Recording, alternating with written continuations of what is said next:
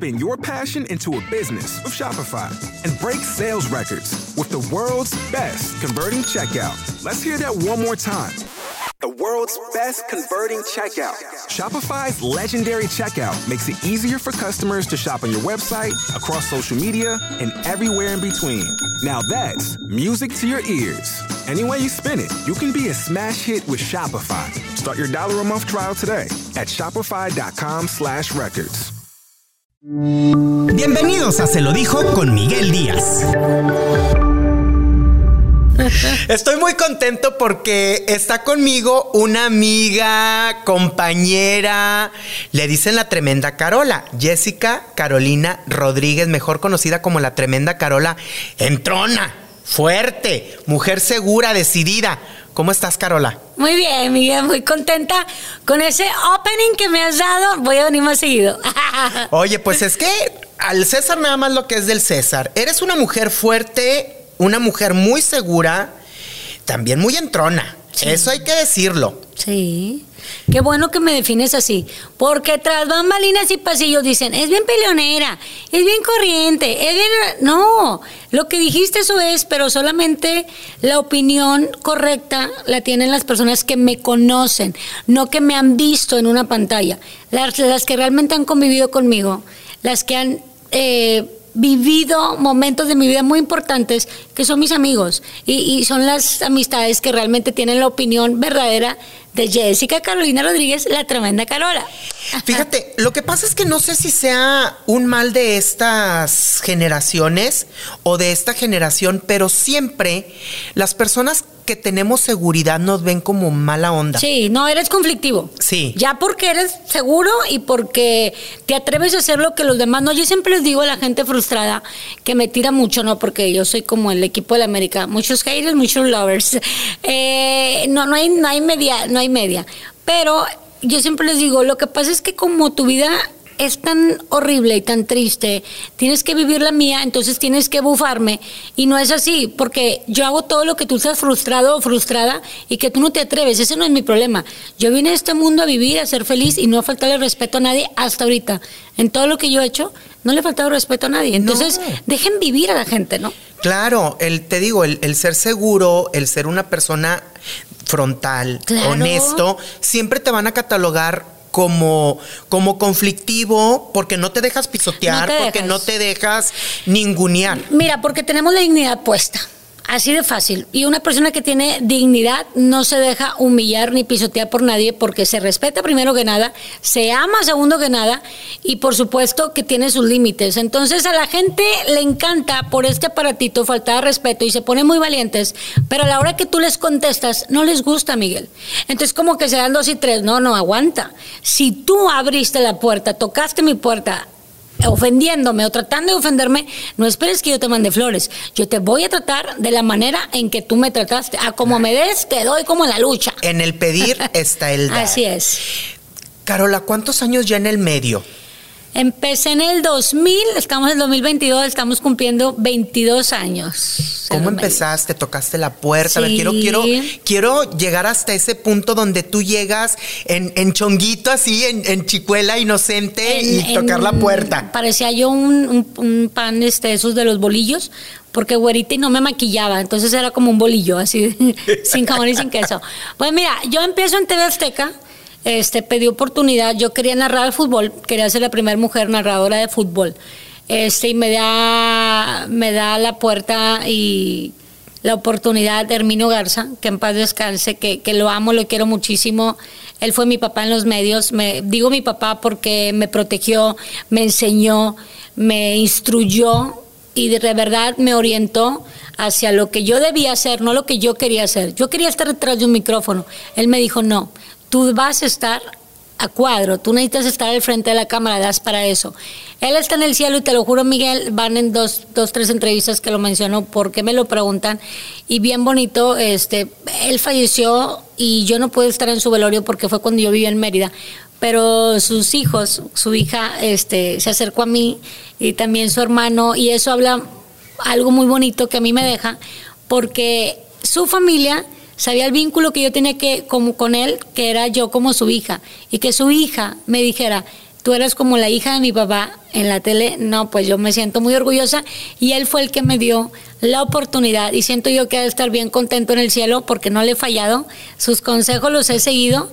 Y bueno, pues la tremenda nunca se me quitó. Él, por así decirlo, te fue moldeando, fue forjando lo que conocemos hoy de la tremenda Carola. Digo, tú, tu, tu personalidad ya la traías, tu Fíjate esencia. que no, no así. Él siempre me dio consejos, como yo empecé en el fútbol, siempre me decía, no salgas con los, de- los fútbol, perdóname, no salgas con los futbolistas, te van a llover porque está muy bonita, te van a decir que te van a intercambiar una entrevista, o sea, él me advertía de lo que podía pasar. Aguas con noticias, con producción, o sea, ya sabes que noticias y producción siempre han sido, sido diferentes, Claro. diferentes departamentos, entonces siempre me decía, aguas con esto, o sea, me advertía de muchas cosas. Este, la verdad es que yo soy bien desobediente, Miguel. Yo rompo reglas y creo que esa es la única persona a la cual yo sí le hacía caso, porque empecé a los 20 años en la tele. Tú sabes que pues estás bien chava, bien verde, y él me enseñó desde cargar cables. Y eso es bien bonito porque fue mi escuela. Hasta que fue mi escuela y él, como te digo, el papá de, mío de la tele, y le agradezco mucho porque él me prevenía. De mi esencia no, porque siempre he sido así, atrevida, trabancada, sin miedo. Entonces él me decía, ella puede. Nada más lo fue déjenla". encauzando Sí. ese carácter tan Sí. aguerrido. Sí, sí, sí. ¿Cuánto tiempo duraste eh, en, en- en- inmersa en ese mundo de los deportes hasta llegar al, al- porque en su momento, ahorita todavía, pero pues obviamente ya pasa el tiempo Sí. y todo lo demás, ahorita no sé si te sigas considerando, pero eras, eras considerado un símbolo sexual. Sí, Eh, así- un así sex lo symbol de Monterrey. Pero ¿sabes qué es lo importante? Ahorita que qué bueno que te acuerdas de mi trayectoria. Yo empecé en el 2000. Lo voy a decir rápido, estuve en TV Azteca un año, luego me habla Televisa otro año, Pasión Futbolera, y luego me regreso a TV Azteca otros añitos y luego ya me hablan de aquí de Multimedios. 2006. Estuve en igual en las noches del fútbol donde fui la primer conductora de deportes con los compañeros, ¿sí? Que hablábamos de fútbol. Y después se me presenta la oportunidad de gruperísimo. Y sí, después de seis años, obviamente ya había demostrado periodismo, reportear muchas horas y que sabía y que me interesaban los medios. Entonces me di el lujo de eh, descubrir mi cuerpo. ¡Ay! ¿Qué dijiste, Miguel? ¿Esto porque no saco una sonrisa? No, no te creas, no. Me di el lujo de verdad de, de decir, oye, ya demostré seis años que soy seria, pues que me gusta la televisión. Ahora no llegué enseñando, después lo hice. Y lo hice con una causa muy sensual, claro, con un sex symbol, pero no vulgar. Siempre cuidé una línea que es muy delgadita y vulgar nunca fui. Este, y gracias a eso, pues la gente se quedó con esa imagen. Fui la primer grupera con vestuarios, tipo Ninel Sensuales, Maribel sí. Guardia, calendarios. O sea, que, que empecé a hacer un trabajo que nadie se atrevía. Hasta ahorita, dime tú, ¿dónde hay una segunda tremenda Carola? No, No, la verdad es que huella. no. eh, y lo estábamos platicando. Me consta de que fuiste la primera regiomontana a nivel local Sí. en sacar calendarios sensuales. Sí. A mí me tocó muchas veces ir a cubrir la, la presentación de tus calendarios en los antros, Sí. a todo lo alto, en, en- en- en coreografía y salías Exacto. en o sea, sensual. era una producción, no era me paro, me enseño y firmo. No, no, no, No. Era una producción porque siempre me he catalogado por hacer cosas muy exóticas, espectaculares. Y déjame, les cuento aquí a la gente. Cuando doy esa transición de fútbol hacia lo grupero, Miguel Díaz fue el primer eh, reportero en ese entonces que me entrevistó. Tengo en mi casita el, el enmarcado esa entrevista de periódico que me hiciste. Yo estoy de lado con un vestuario plateado con morado y unas botas. Y me hiciste una entrevista perroncísima que la tengo enmarcada, Miguel. Creo que una vez que fui a tu casa con Tri sacaste Sí. el, el- el- el El marco, periódico, sí, el marco, sí, y yo dije, wow, no me acordaba de esta entrevista. Claro, claro. Este, yo me acuerdo de todo lo que para mí significa mucho. Y la gente que me ha tratado bien, la recorto y la guardo. Está recortado en mi casa. Muchas gracias. Oye, entonces, este, pues sí, nos atrevimos, funcionó, porque había que hacer una temática gruperísimo. Eh, ido Ivonne, no podía hacer algo igual o algo tranquilo. Yo tenía que venir muy reforzado. Este, hacer cosas diferentes y funcionó. El sombrero, los, los vestuarios, las botas y la cosa locochona grupera. Y En brillosa, con En- mucho brillo. Sí, porque me ayudaba, fíjate, mis primeros vestuarios me los, y me los hizo Vero Solís. Después ya se casó conmigo para siempre Rigo Uribe, mi vestuarista de toda la vida. eh, y pues dejamos huella en lo grupero. ¿Te gustaba el concepto de gruperísimo? Sí, lo extraño mucho. Lo extraño por mí y lo extraño por todos los gruperos, porque ya no hay una plataforma donde los gruperos puedan exponer su vida, su talento, sus discos, sus bailes, lo que tú quieras. No hay dónde, en ninguna televisora. Y eso lo extrañamos. Digo, la gente que, que me topo de, de los gruperos, de, de amigos que hicimos mancuerna y apoyábamos a raza, este, que se acuerda de uno, de, de los favores que le hacías, claro, vente, y de las buenas entrevistas que hacíamos, porque en otros lugares no los pelaban. Entonces, eh, guardo bonitas amistades y lo padre de eso es que dejamos huella. Así es, porque ese, esa plataforma de gruperísimo era plataforma para eh, gruperos consagrados y gruperos que empezaban. Claro. Eran de entrevistas. sí, presentar su música y todo. Y obviamente estaba un mujerón sensual entrevistando, pues imagínate. era- Pero fíjate, algo padre que dijiste, un mujerón sensual, pero no estaba hueca de la cabeza. O sea, No. teníamos contenido. No era como la posada, la de Can, nunca he sido de Can. Era justificado un vestuario porque estábamos en un programa, se le daba un toque muy especial. Juan Carlos Melchor, que era entonces el, el conductor conmigo, también iba de grupero. Porque yo nunca he ido a- a- en, en rollo, se me hace muy raro que seas un grupero con tenis y fresa, permíteme. O sea, no es por un vestuario, es que zapatero a sus zapatos. Y, los dos estábamos acorde, era como el vaquero y la vaquera.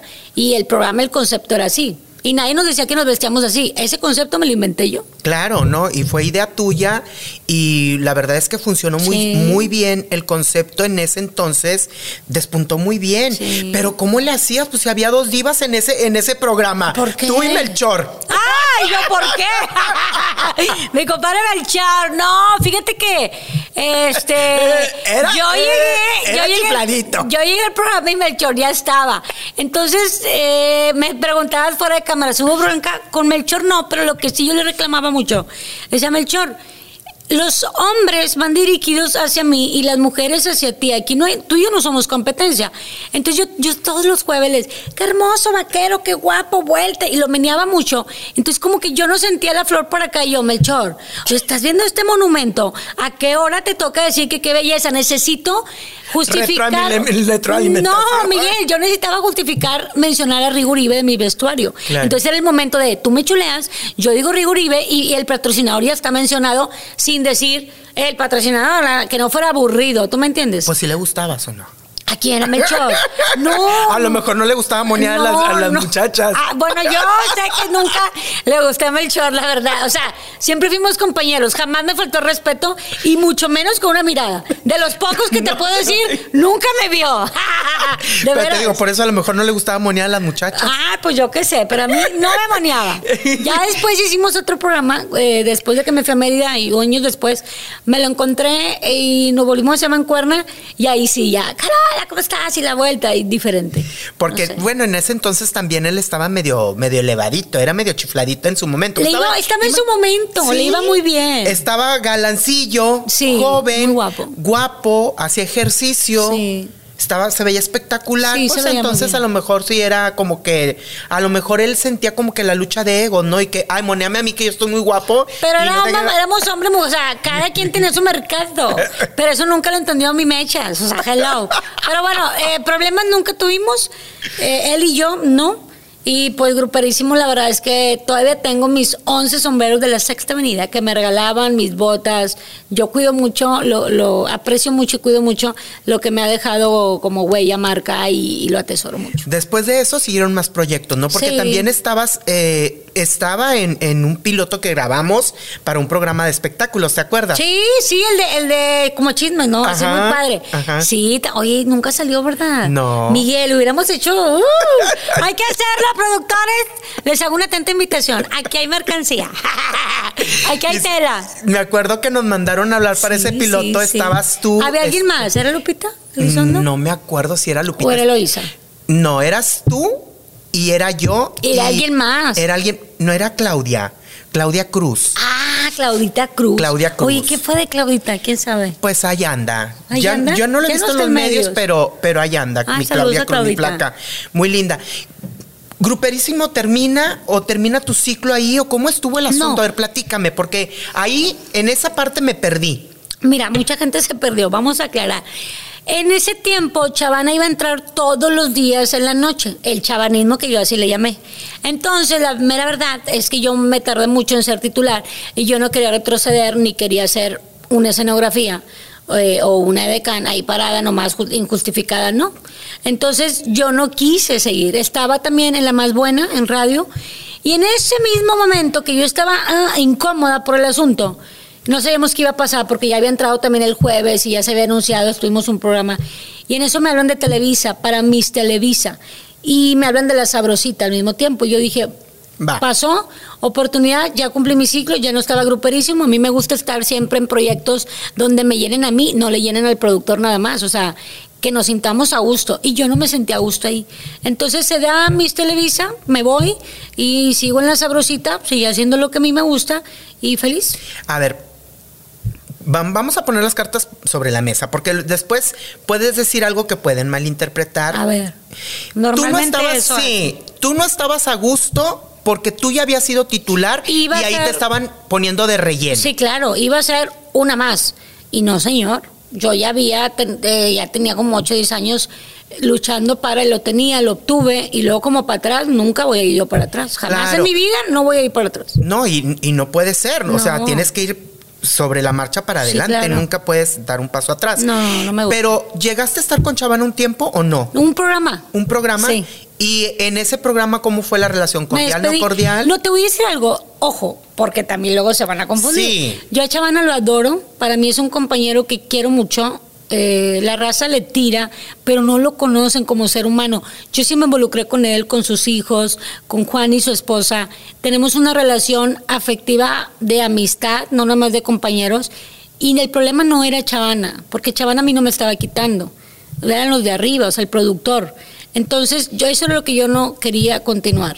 Ser parte de, de nada, en bola, cuando yo ya era punta. ¿Sí me explico? Pero con Chavana nunca tuve ningún problema.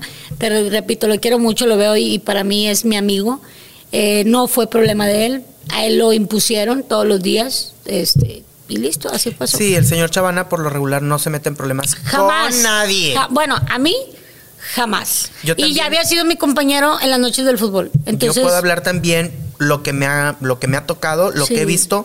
Es un señor muy respetuoso. Sí. Lo que ustedes ven a cuadro es porque es parte de un show, por eso se llama es show. Respetuoso, Miguel, y creativo. Sí, respetuoso. tiene una creatividad, yo creo que por eso yo siempre he simpatizado con él, porque me, me siento muy creativa y entonces compartimos ideas eh, y, y por eso había una empatía muy padre de compañeros y amigos. Te vas a Televisa, dices tú a Miss Televisa. Sí. ¿Cuánto tiempo estuviste por allá? Un año, se viene la delincuencia, 2011. Este, y pues había tenido dos altercadillos ahí que, que me quisieron este, sustraer, pero, eh, algo muy, muy feo. Y Oye, una vez en Saltillo en y una esa- aquí, sí. Y ya le había pasado a compañeras. ¿Te acuerdas del clima? Ya, ya Sí, las sí, habían, ya se las habían llevado. Y yo no quería pasar por eso. Entonces me fui a Mérida, Yucatán, a hacer lo mismo, tele, radio y periódico. Sí, porque fue en el en ese entonces que te fuiste a vivir Sí. para allá. que Y en vez de bien. gruperísimo, allá tenía tremendísimo. Y en vez de la radio, le se llamaba La Comadre, el- el- la estación, y también tenía. Y el periódico, que aquí tenemos... este, Milenio. El otro periódico que tenemos así para, para toda la raza, allá se llama De Peso, y pues también era la imagen del periódico. O sea, no me fue mal, la verdad es que fuimos a tocar puerta. Como regia nos fue muy bien, Se- 60-70% de Yucatán, que es muy grande, nos conoció. Hicimos un buen papel y Me consta, Sí, me consta. Platícame de ese momento. Dices tú que no querías pasar por situaciones incómodas de- debido a la delincuencia. Sí me consta, Sí, estuvo sí. muy fuerte en 2011, 2012 estuvo muy caliente el asunto. Sí te llegaron a querer levantar. Sí, sí. En una ocasión en Saltillo estaba yo en un show, estábamos este, en una posada y ya habían tenido el- la arena que es de Saltillo, ya la había tenido, este, pues, la habían tomado unos delincuentes que no sabíamos. Los que nos contratan nos dicen que todo bien, que hay seguridad, que no pasa nada. En ese entonces mi hermano era el manager mío. Ajá. Y teníamos ciertas señales, por cualquier cosa que pasara, teníamos ciertas señales. Si yo continuaba el show, todo estaba bien. Si él me decía, córtale y volvemos, algo había pasado. Entonces mi hermano me hace la seña, directamente van con él, le dice, nos vamos a llevar a tu hermana. Y mi hermano, ok, nada más, fíjate lo que vamos a hacer, para que no se vea mal. Ella va a estar y luego eh, sigue el siguiente grupo entra, vuelve a subir ella y si quieres te la llevas. Ah, ok, mentira. Subí, dije, ahorita regresamos, no sé qué, no se quedan con la bla, bla, el siguiente grupo. Bajo, mi hermano me hace la seña, nos íbamos a quedar en un hotel de Saltillo que nos habían proporcionado. Obviamente no, porque te imaginas todo de que no, ya los forzaron, ya dieron las habitaciones, van a ir por mí allá. Nos regresamos a Monterrey de inmediato, en la madrugada, y yo al día siguiente me monté en un avión y me fui a Mérida. Dije, no más.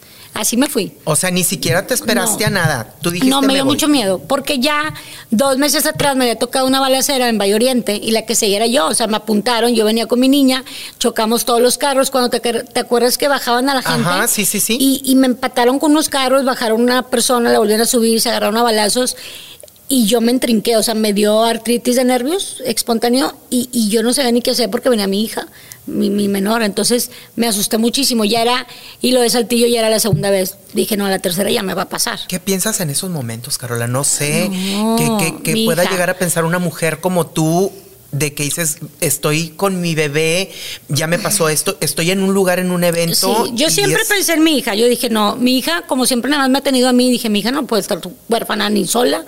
O sea, ¿qué va a hacer de ella? No, no, no. Y por eso me envalentoné y me tuve que ir. Porque no quería esperarme a que me pasara otra tragedia y entonces ya aprendí, entonces ya me voy. No, yo tenía, ya había aprendido, ya había dos señalitas de aguas. No por mí, porque la situación estaba terrible en Nuevo León. No era que venían por mí exactamente, pero la situación ya era Claro. tremenda. Pero no porque hayas ido a presentarte en un evento No, no, para no. personas que se dedicaban a negocios No, de hecho, estábamos varios gruperos, varios gruperos, este, estaban tocando ahí y yo ten- tenía seis años trabajando siempre los diciembres, cuatro o seis eventos ahí. Sí, porque luego ya ves que van a decir, ah, es que iba en un evento de personas. Fíjate, hablando de eso, en una ocasión, que nunca le he dicho, ¡ah! nunca le he dicho bien, en una ocasión me contratan para ir a una fiesta a Mazatlán. Ah, ok. Y no me decían dónde. Y no me decían caliente. cómo y no me decían cuándo. Ah, ok, está bien. ¿Y cuándo nos vamos? No, no, tranquila, ya te sacamos tu vuelo, ok. ¿Y cuándo nos vamos? No, no, tran- tranquila, que no sé qué, ok. Y cuando a mí me mencionan, va la vecina y Pati Muñoz. Pati Muñoz, Pati Sí. Pati Muñoz. Bueno, yo ahí. y cantante. Bueno, y yo ahí. Porque yo no las conocía, no íbamos con alguien que yo tuviera la confianza y me dio mucha duda. Y aparte, resulta que la fiesta a la que yo iba a amenizar no era fiesta y luego iba a durar tres días e iba a ser una quinta. Y le dije, no voy a ir, lo siento. Con anticipo y todo, aquí está reversa. Muy buena lana, no voy. No voy. Era un- Porque era, su- o sea, yo supongo, no fui Miguel, pero ya con ciertos datos, primero no tenía datos, ¿me entiendes? Pero ya cuando tenía datos, dije, no voy a ir. No voy a ir, no voy a poner en riesgo mi pellejo. Repito, siempre pensado en mis hijos. En ese entonces solamente tenía una y yo soy todo para ella, no hay más nadie. Entonces yo decía, no me- nunca me anduve exponiendo, menos me iba a exponer. No, y aparte si te están, si te dicen una cosa y luego te cambian de Sí, que sí, me lo cambiaron, otra, me cambiaron tres veces la situación. Entonces hay algo ya turbio. no cuadra. No, No, cuadra. y normalmente todos mis eventos y mi, y mi trabajo que he tenido, no nada más aquí en Nuevo León, también fuera, siempre habían sido muy legales. ¿Qué legales? Oye, te vas a quedar aquí muy transparente todo, aquí están tus vuelos, a con tiempo, se pagaba anticipo, todo muy normal. Nunca anduve en fiestas extrañas. Por eso no me pasó nada. ¿verdad? Claro. Haces eventos, estás en, en Televisa un año, vuelves a multimedios. Me voy a Mérida. ¿A Mérida? Regreso ¿Y en el regresas? 2015 a bailadísimo. Bailadísimo. Me invitan a bailadísimo, sí. Este, hago bailadísimo, muy padre, que me la pasé. Este, bailamos, que es lo que me gusta. Después eh, me invitan a Teleritmo, donde ahí estuvimos otra vez. Y pues qué padre, es que yo creo que lo de gruperísimo, si tuvo un parteaguas en mi vida y se quedó así como la sangre total. Imagínate, mi papá es de Montemorelos, todos mis tíos de allá.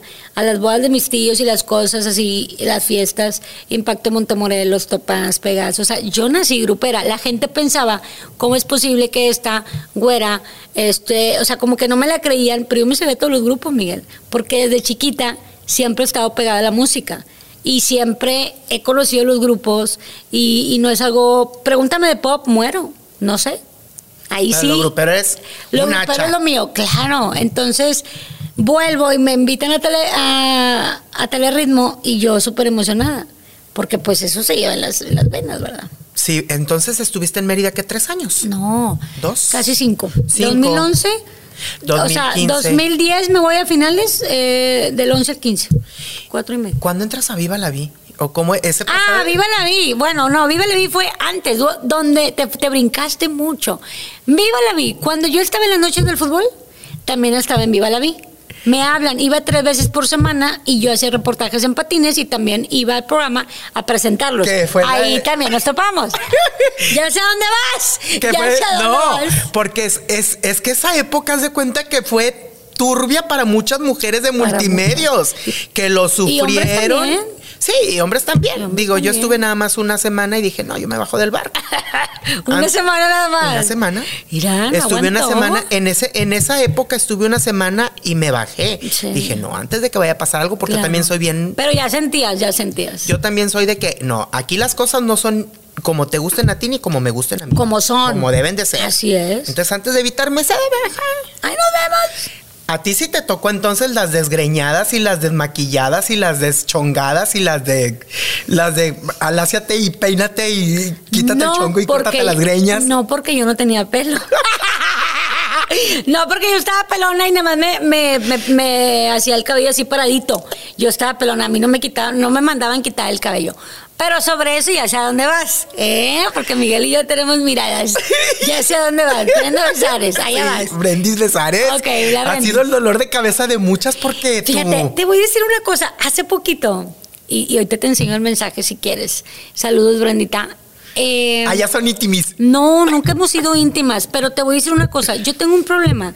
Cuando yo estaba en Viva la Vi, que yo la quería agarrar a madrazos, porque por su culpa a mí me meten un regañón horrible, ¿Ah? que ese regañón luego se convierte en la oportunidad de gruperísimo. Entonces, pero yo platiqué en otra entrevista acerca de esto. Ella me escribe y me dice, oye, ¿qué pasó? No sabía que había ocurrido un problema conmigo. Y la verdad Ay, es ay, que... ay, tú, ay, No. Miguel, es que te voy a decir una cosa, y yo lo dije en la entrevista, ella ni siquiera supo porque no alcanzó a que mis puños estuvieran en su cara, porque mi, este Antonio, mi compadre, Antonio, Antonio Toñito, ay, cuerino. me detuvo. Entonces, Brenda, la verdad es que ni siquiera se dio cuenta. No, no se dio cuenta que le querías dar un- No, unos trancazos. no pero sí se dio cuenta lo que te hizo y lo que te gritoneó. Sí, pero te voy a decir algo y no la estoy justificando, te repito, no es mi íntima, es una compañera, la salud normal, ella ni, ni se ha dado cuenta. La bronca era es que en ese momento, como ahorita mencionaste de Melchor, ¿no? Yo creo que todos tenemos un momento como intocable, un momento que estás muy bien, a algunos se les sube, a otros no, se marean en el ladrillo.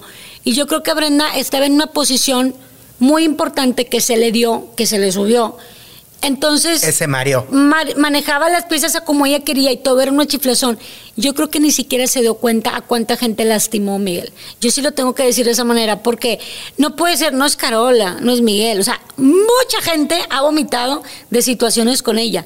Pero te repito, ahorita ella está en su casa con madre maquillándose tranquila porque no se dio Haciendo cuenta. TikToks. Porque no se dio cuenta, Miguel. Y de hecho yo me reí y le dije, le dije, Brenda, X. Ya pasó. Dije, mientras que la gente hable, tú sabes cómo es esto. Que sigan ladrando, no pasa nada. Ahí tú dijiste algo. A veces, cuando, siempre lo he dicho, la fama y el poder son enfermedades para las que no se quiere cura. Para las que no se quiere tener una cura, la fama y el poder. Pero la cura llega con el tiempo. Sí. Se te baja. A lo mejor en ese tiempo dices tú, ella no se dio cuenta que estaba lastimando con Sí. sus actitudes. Eso a mí no me queda duda. No se dio cuenta. Porque yo no creo tampoco eh, que haya sido con dolo, con cada una, quítate ese peinado. bla, bla. Ella estaba en ese momento de la princesa soy yo, la reina soy yo y aquí se dice y aquí se hace lo que yo diga. Con esas armas sí te la creo. Pero vuelvo a lo mismo. En mi, en mi caso, ella nunca supo que yo iba a golpearla. Sí supo de, lo, de la gritoneada y eso porque ella fue a dar otra versión y ahí es donde a mí me regañan bien cabrón. Ahorita te voy a voltear la tortilla. Ay, no. ¿Por qué si tú, fíjate nada más, y fíjate cómo te estoy planteando, A ver, mira. si tú, pionera en calendarios, Ajá. sensual, Ajá. presentadora de, de gruperos, De, Y las primeras, de las Y de primeras. quesos. De las primeras en, en- Sí, en ser sí, sensual y todo ese rollo. ¿Por qué tú nunca te mareaste? A Mira. ver, dices tú que puede ser que se haya mareado. Sí. ¿Tú también estuviste en ese lugar privilegiado? ¿Por, Sí. qué, por qué no lo, por qué tú no te mareaste? Mira, yo no me he mareado ni en ese momento ni ahorita, porque siempre he tenido los pies sobre la tierra, porque los valores de la casa de mis papás tradicionales siempre los he tenido al lado, porque yo pienso una manera diferente. Estoy en la tele, en la vitrina, pero eso no quiere decir que yo no sepa hacer otras cosas. Estoy ahí porque me gusta, y en cuanto no me guste, ya no estoy. No me he mareado porque he disfrutado y porque lo he hecho con mucho respeto, primero hacia mí. Entonces la humildad te abre puertas. Y yo siento, a menos que alguien ahorita me diga, no, a mí una vez, papá, papá, porque a veces te dicen, una vez no se quiso tomar una foto Me miraste conmigo. feo. Sí, ah, nunca he negado una foto, este, porque también me dijeron, no, que, ¿qué me dijeron? Que, que prepotente, algo así. Este, pero no, pues la mayoría de la gente que me ha conocido, que me ha pedido una foto, que lo que sea, yo siempre he estado. Digo, si de fotos viviéramos, fuéramos millonarias, ¿verdad? Pero por eso no me he mareado, Miguel, porque hoy estás y mañana no estás. Entonces, tú ahí no justificas que te marees, porque sabes que esto es un trabajo. Ah, espérame, pero ella no soy yo. Ni tú eres ella, ni la de enfrente, ni los gruperos que se marean o los artistas que se marean. Es de acuerdo a cómo hayas crecido, cómo te lo hayan enseñado. ¿Sí? O sea, eh, tiene que ver la educación. A lo mejor a ella no le enseñaron esa parte que hoy estás, mañana no estás. A mí sí. ¿Tienes amigos en el medio, Carola? Sí. ¿Cuántos? De conductoras, mujeres, porque a veces las mujeres son las que... Las mujeres se llevan a veces más con los hombres que con mujeres, Sí. porque las mujeres suelen ser de que, ay, mira cómo se... ay, ay", Mira. Y, luego, y luego ya te hablan muy bien, ay, manita, ¿cómo estás? Y, y por fuera están, ay, mírala, ya la viste, uy. Mi, mi, cuando llegué aquí a Multimedios, cuando llegué aquí a Multimedios. ¿Sabes que es cierto? Sí, claro que sí, somos muy losas. El- mi primer amigo aquí en Multimedios fue Toñito. Después ya se convirtió compadre mío por, por mi hija. Es por un Dasha. adorado Toño, lo Sí, lo, amo. queremos mucho. Pero de mujeres también te voy a comentar que Loisa Guajardo fue muy amiga mía, muy cercana, porque ella vivió conmigo el proceso de mi divorcio y ella, te puedo decir que me vio llorar todas las veces que la gente no me vio llorar, me apoyaba en cuidar a mi hija, muy unidas, Eloísa Guajardo. Con Marina, de Tiempo Mágico, también es muy amigocha eh, mía. Eh, tan, tan, ay, sí, tan, tan, se acabó. Eh, ahorita no Y recuerdo. Y para amigas así, así, amigas de, de amigas, porque por ejemplo, con la Chivis me llevo bien. Este Gina Pastor la respeto, la quiero mucho. Ella se me hace una mujer muy aplaudible y respetuosa, o sea, admirable. Y con quién más te puedo decir, este, a Lore, Lore, la saludo, me la llevé a Mérida también. Este, pero así amigas así entrañables que todavía tengo la amistad las que te mencioné. Digo, no, no quiero que se me escapen algunas, me dicen, ay, no me mencionaste, tarara", pero te estoy hablando porque conozco muchas y la llevo chido. Más bien pregúntame con quién estoy peleada, es más fácil. ¿Con quién estás peleada? ¡Ah! Ya ver. sabía, ¿Con quién estoy peleada? ¿Con quién dirías, con esta no me voy a tomar ni un café porque, ay, cómo tengo ganas de darle un cachetadón? Dos. pero no es de la tele, es de la lucha libre. Ah, no, esa Con- sí supe. con- no, no, ¿con quién? Con la que te, que te andaba agarrando aguamazos. Acuérdate que, te, que el, el día del accidente no ah, fue la que ella. me quitó. No, ella X, no me diga ni nada. Este, y la verdad que Dios la perdone por el accidente. Este, Diana Ahorita la vamos a. Sí, Diana la cazadora no me traga y no la trago. La respeto, pero no me traga y no me trago. ¿Por qué? Cuando yo me rapo, te acuerdas de correr en la Coliseo, yo me rapo, después nos habla Judith Grace para ir a Miami para un programa, nos habla varias luchadoras. Ella estaba muy enojada porque seguía insistiendo en que yo no era luchadora y que porque yo estaba ahí, que rarara, y me bufó todo el camino. Y, y me hacía caras y se, se, se portaba muy fea conmigo. Entonces yo decía, ¿Y luego qué, güey? Tú eres luchadora, estás en la tele y tú no eres conductora. Yo no estoy molesta por eso. O sea, porque agarra su micrófono. Eh, ella así como que no, me, no la trago y no me traga. Eso tampoco nunca lo he dicho. Mm, Sabes, Dianita, que no nos llevamos. Si te veo, te saludo. Me ha tocado estar en el ring con ella, me, me tocó. Nos respetamos. Pero no es alguien que yo invitaré a un café, no. No sé ahorita si ya cambió, porque las personas cambiamos. Claro, el tiempo te va Sí, ubicando de repente. Sí, las personas cambiamos. Este, pero peleada, a ver, déjame pienso con a quién no trago. ¿A quién me vomito? ¿A quién no puedo ver y no tolero y la agarro madrazos? A ver. Ah, porque ya sabes. Y A tu, tu tía es, ya sabes. A mí, a mí me hacen algo y uf, Sí, como yo me voy. Mí- sí, sí, sí, me voy encima. No. Bueno, en el teatro una vez agarré, no te he contado esta. ¿A quién? A. Hicimos Globiciento, pregúntale a Globito. ¿No has traído Globito? Bueno, no. tráelo, tráelo. Una vez, eh, dile a Pablo Morton. En Globiciento te voy a contar, golpeé a una mujer. Porque estábamos en temporada, ya íbamos a acabar. Mis hijos participaban de los ratones, yo era la hada madrina en patines, muy padre. Y toda temporada si nos fuimos, ensayamos, yo patinaba, eh, a la hora que me tocaba lo mío, cantaba, no sé qué. Y la que era la madrastra, la, la bruja, la fea esa, este, al último quería meter a su hija. Y yo le dije, no la metas porque yo patino y tu ¿Quién hija, tu hija se va a asustar. No sé el nombre, ahorita le pregunta a Pablo. Ahorita le pregunta a Pablo. Y yo, mm, si tu hija sale al escenario de ratona, se va a asustar porque yo patino y mis hijos ya saben que yo nunca lo voy a tumbar. No te la voy a meter y que no cheque. Yo les dije, no la metan, nadie me hizo caso. La metieron, la niña empuja a mi hijo, mi hijo se cae y se rompe la nariz. Obviamente a mis hijos no me los tocas, ¿verdad? Vine al, al- al intermedio y yo traía patines, ella estaba de diva en el espacio echándose aire. Y voy yo y le digo, te dije que no metieras a la niña porque iba a ocurrir un accidente. A mí me vale madre, tú aquí no mandas. No, hombre, güey, que me le... Yo traía patines. Medio segundo. ¿Qué dijiste? Y se quedó callada. Y me hice para atrás y me aventó el abanico, no, hombre, en menos de dos segundos le agarré la peluca y palo. Y le abrí el ojo, le, le hice un derrame y tuvo que salir en lentes, Miguel. En el, porque faltaba el segundo acto. Pobre globito, porque eran sus 100 representaciones y no sé qué. Pues la mujer tuvo que salir con sus lentes y, y yo dije, me van a vetar del, del Versalles o me van a poner un cuadro de que con mis representaciones de madras. Pero este, así le fue. Y se armó la marimba. ¿Conoces a Marlene? A Marlene este, también es actriz. Este, muy grandota ella. No, hombre, entre Ah. tres o cuatro me estaban quitando y yo le quería matar por, por lo que... Ojo, yo no tiré el primer golpe. Ella fue la Te que me aventó entonces yo me le voy encima. Yo nunca te voy a hacer nada. Tú me puedes tripear, ladrar, gritar, brincar y saltar. No va a pasar nada, Miguel. Pero si tú me llegas a tocar, valiste que eso. Porque me voy encima de ti. No me importa lo que tú me hagas. Aguas con lo que yo te voy a hacer. Porque soy muy atrabancada. Eres muy atrabancada, eso lo sé. Y eres aguerrida, también lo sé. Sí. Pero ahorita me, me, me Todos los la- comentarios, pinche vieja corriente, peleonera, eh, y no es eso, ya, ya, ya entienden el por qué. Sí. No crees que por todo me peleo, no, No, señor. no, no, no, Soy no. bien buena, de hecho. No, y de hecho no necesitas ni siquiera explicármelo porque yo te conozco. Sí. Sé cómo eres. Pero ahorita me llamó la atención, siendo una mujer tan fuerte, dices, las veces que yo lloré. Sí. ¿A poco has llorado? Claro, aquí llegaba gruperísimo llorando todos los jueves, Miguel.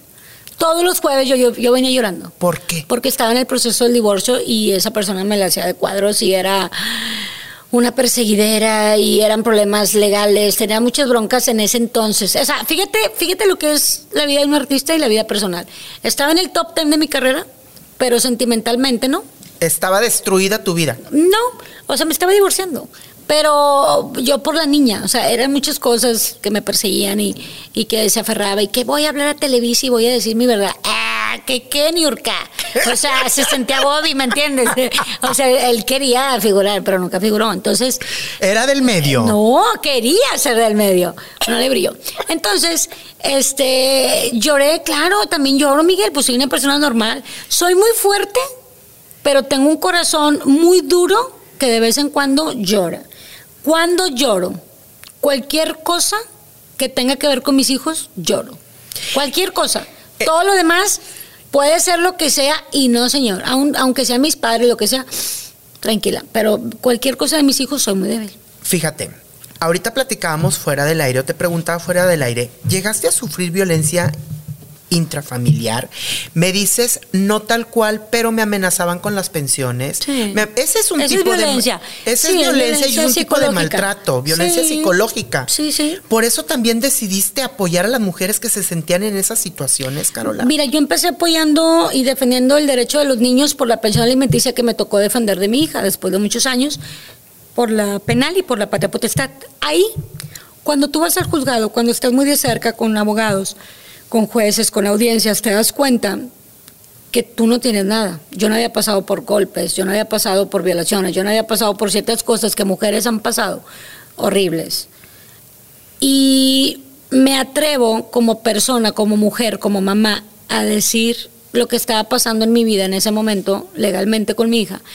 Y muchas mujeres me empezaron a buscar, muchas golpeadas, muchos abusos, oye, ayúdame, pero no empecé así, yo empecé defendiendo el derecho de los niños, pero una cosa va con otra. Claro. Porque detrás de una pensión alimenticia o detrás de un divorcio o detrás de un matrimonio forzado, pues hay maltrato, hay golpes, hay mucha gente que no Hay se amenazas. Miguel, hay mucha gente que no se quiere, hay muchas mujeres en este mundo que no se quieren, que no saben lo que es dignidad, que no saben ni la palabra, tú sabes lo que es quererte y piensan, pues sí, o sea, ¿qué es quererte?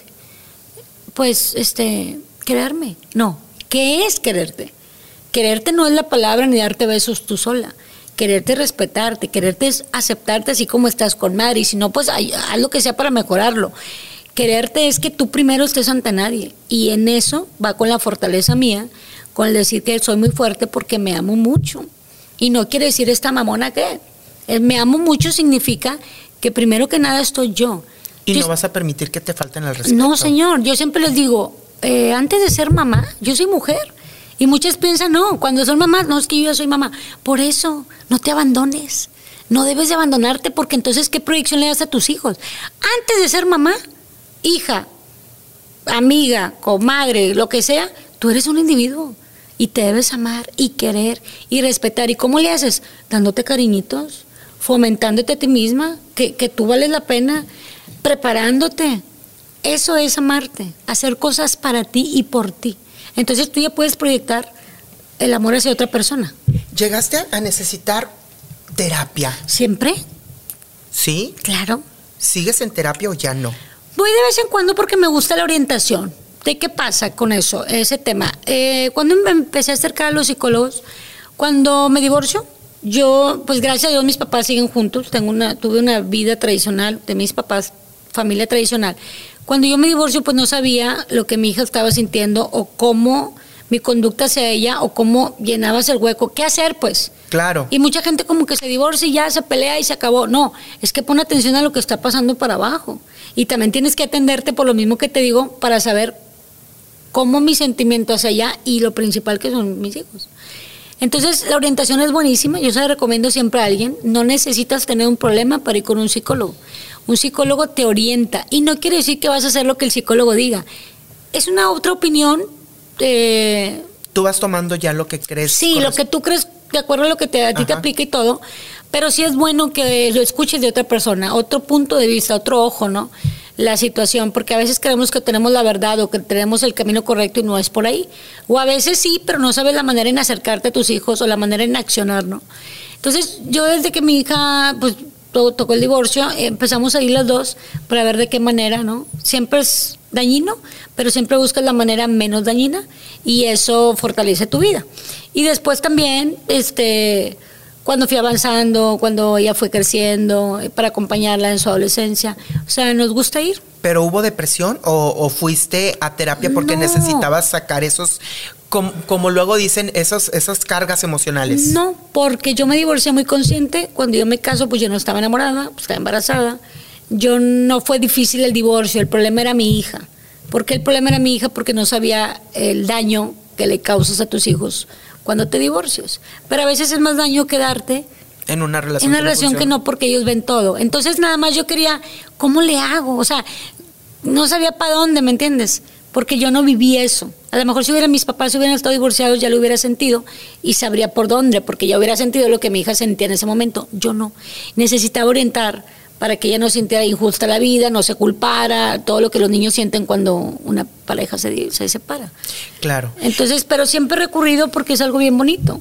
Y eso me ha servido como experiencia porque ahora en las conferencias motivacionales que doy, en las ayudas que doy con mujeres, con niños, todas esas terapias eh, yo las retroalimento y, y puedo ayudar a más gente por mi experiencia. Claro.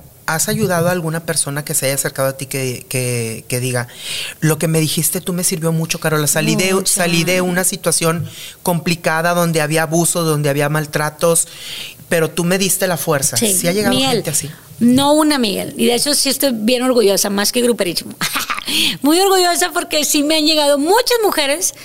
Tú me cambiaste la vida. Gracias a la, a la conferencia motivacional que fui, me, me, cambiaste la vida. Gracias al video que hiciste, me cambiaste la vida. Gracias a ese tema que diste, me cambiaste la vida. Y eso, fuera de lo profesional, Miguel, cuando tú haces algo enriquecedor, padrísimo, que a la gente le dejas algo, yo creo que tiene más valor que un título de algo, que mucho rating, que la televisora tal. No.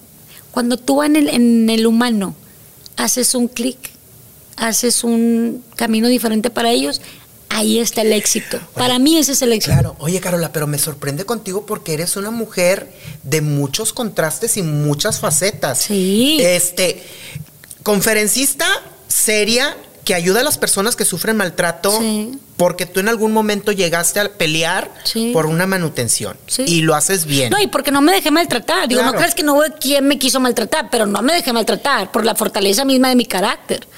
O sea, no crees que esto, mucha gente piense que de la tele para acá me hice tan, tan broncuda. No, es que yo de niña siempre he sido así. Nunca me dejé. O sea que si tú no hubieras sido tan aguerrida, si te hubieran dado tus guamazos. Claro, si hubieras sido una mujer sumisa normal, mmm, claro, pues por hocicona me hubieran pasado por encima muchas veces, Miguel, porque no me dejo.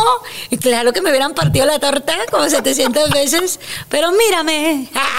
no, pero no me dejo. Es que yo siempre pongo las caras sobre la mesa, repito si tú no me haces, yo no te hago. Yo creo que por eso también, porque los, los gruperos son bien ojo alegre y una mujer guapa, hermosa, bella, pompona, piernona, bien dadota, bien sabrosa. ¿Tú crees que no se les iban los ojos? Yo bueno, pero ahorita dices eso porque te expresaste así. Cuando estaba en gruperísimo, era una ñanga, claro, con mi pompita y todo, mi formación, pero mucho menos. Yo siempre te he visto espectacular. Menos kilos porque estaba, no en depresión, estaba pasando por el divorcio y cuando tú te divorcias, adelgazas demasiado, demasiado. No era depresión, era que yo decía, no mames, ahora tengo que jalar más, o sea. Perdóname, pero lo que te voy a decir, yo siempre te he visto espectacular y exuberante y muy sensual, siempre. Qué lindo. Hoy vine tapada para que no dijeras nadie, mira, como que le dijo. para que no ah, te enseñando. Fíjate que qué lindo, este, qué bonitas palabras me dices. Sí, pero así nací. Yo te enseño fotos de chiquita, yo siempre fui muy coqueta, muy, muy arregladita. No me maquillaba de chavita ni adolescente. Cuando em, entro a la tele es que yo me empiezo a maquillar, pero siempre fui muy este, exuberante. La verdad es que esa es la palabra. La palabra exuberante. Tremenda. Siempre fui muy. Me vas a ver porque me vas a ver. Claro, y qué bueno, porque pues si. si eh, tú tienes tu anatomía bien sabrosota, pues ¿por qué no la vas a mostrar? Hasta donde aguante. Claro, te digo, yo me imagino que porque ya sabían los gruperos que eras bien brava, no te faltaban al respeto. Porque, digo, cualquiera, cualquier caballero con una mujer así, guapota. ¿Te digo cuál era mi clave? Tanto en el fútbol como en el grupero, que era ambiente de hombres. ¿Sabes cuál era mi clave siempre? Acercarme a la esposa, a la novia, a los padres, el lado humano. Ese siempre fue mi clave. Yo nunca de que de tú a tú el me gusta, siempre me iba por el lado humano, de tratarlos como personas, no como mis ídolos, no, tú eres igual que yo. Entonces como que, y frenaba. Y aparte creo que por mi carácter yo asusto a la gente. Creo que por mi carácter dicen, no, la madre, esta no, está boba, esta no me la puedo enredar. Yo siento que por ahí la gente paraba. Pero no hubo un grupero que te haya, de repente se haya querido como que en bromitas y te haya querido hacer como que. No, el único, el único que gritó y lo dijo al aire es este bonito. Y, no pegó Melchor. Y se estaba muriendo Melchor porque eh, imagínate que era Lalo Mora. Tú eras yo y Melchor aquí y Lalo Mora así todo el tiempo conmigo. todo el tiempo habló conmigo y a Melchor nunca lo peló. Pero el señor, porque es así. La Lomo, y jamás me faltó respeto ni me toqué, tío. No, ni te nunca. Anduvo agarrando ahí. Ni... Jamás, no. Fíjate, ningún grupero se acercó en mala onda conmigo y vaya que entrevistamos a muchos. Te puedo decir el de Pedro Fernández. Te puedo decir a, este de Sinaloa, el Chapo, el, el cantante. Este, te puedo mencionar eh, a Lupillo Rivera, de extranjeros, ¿no? Y de aquí, pues a todos, jamás alguien se quiso pasar la raya. Digo, porque los gruperos son canillas. Y los futbolistas también. Futbolistas sí tuve ahí más acoso. A ver, ¿quién? Porque estaba más chiquita. ¿Quién? A ver. No te voy a decir. Porque yo siempre les decía, cuando me quedan intercambiar una entrevista por una cena o sal conmigo, gracias, hay otros 10. Y no los pelaba. Es que siempre, siempre, he sido canijilla en ese aspecto de... Pero eran conocidos o eran así, pues, pues sí, futbolistas de medio pelo o futbolistas No, conocidos? no, no, no, no, pesados, pesados, futbolistas fuertes. ¿Quiénes, hombre? ¿Para qué? Vas a incomodar a las familias. Pues si ya fue hace mucho. Sí, pero ya fue.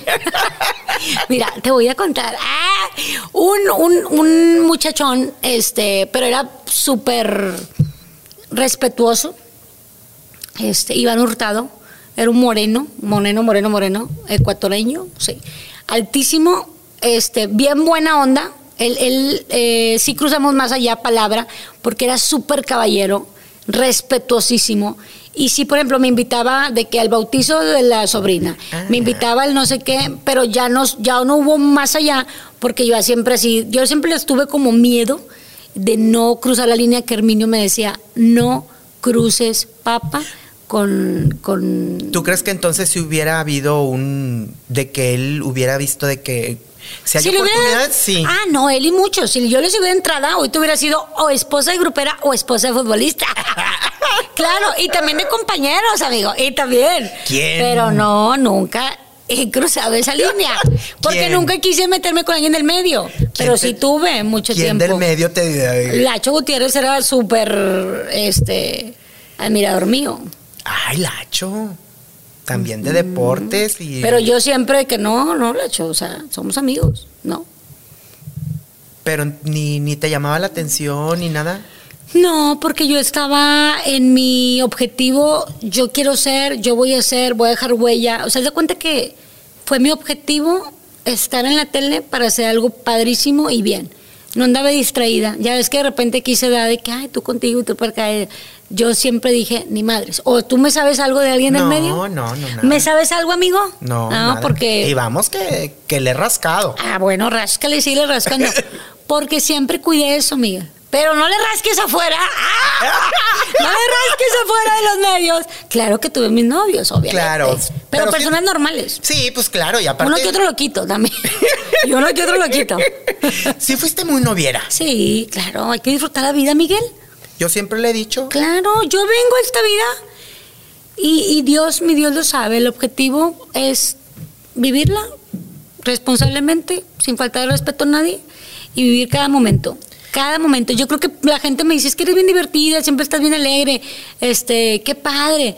No, pues también lloro y me pongo mal humor y me baja, o sea, normal, pero la mayoría del tiempo, así como me ves, así soy, porque yo vine a disfrutar.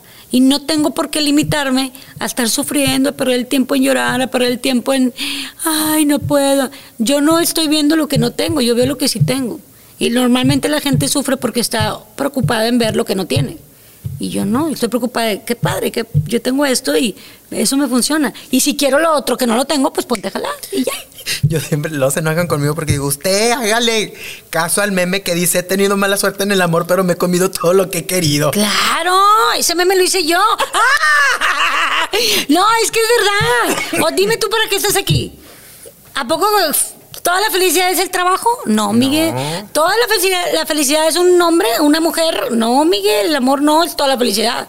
Ni todo el dinero es el- toda la felicidad. Tú tienes que llevar un equilibrio. Un poquito de aquí, un poquito de allá, ¿no? Es mi manera de pensar. ¿Como cuántos novios, Carola? Ay, son las seis. ¿Quieres? ¿Tienes tiempo? ¿Tienes tiempo? Tú dale. No. 50, 20, 30. El número no importa. Tengo 42 años. El número no importa. ¿Y desde cuándo empezaste a tener novios? Novio, mira, mi primer novio fue a los... ¿Formal o informal? Pues eh, No, mi primer novio fue en la prepa, el formal. están formales, informales, los acapuros y los que. ¿Qué son las acapuros? Pues los que no tienen nada que hacer. Ah, pues ándale, pues está bien. No, no, no. El sacapuro y el, y el, el para los eventos cuando ya estás bien aburrida y que ¿Para dices, los, los eventos? No, para los eventos. ¡Ay! Dije, ¿cuáles para los eventos? De Niño, cuando- yo nunca me he vendido. ¿Qué tienes No, no. este? O sea, de que. Palo de evento, dije yo, que no. no, que no tienes nada que hacer. Ah, pues déjame le digo, a ver, sí, No, hombre, sí voy. no. Novio en la prepa, novio en la universidad, novio cuando estuve en los medios, pero de fuera de los medios. Este, cuando me divorcio, luego tuve un novio, y luego tuve otro, y luego otro, y luego, ay, ya. Como 10.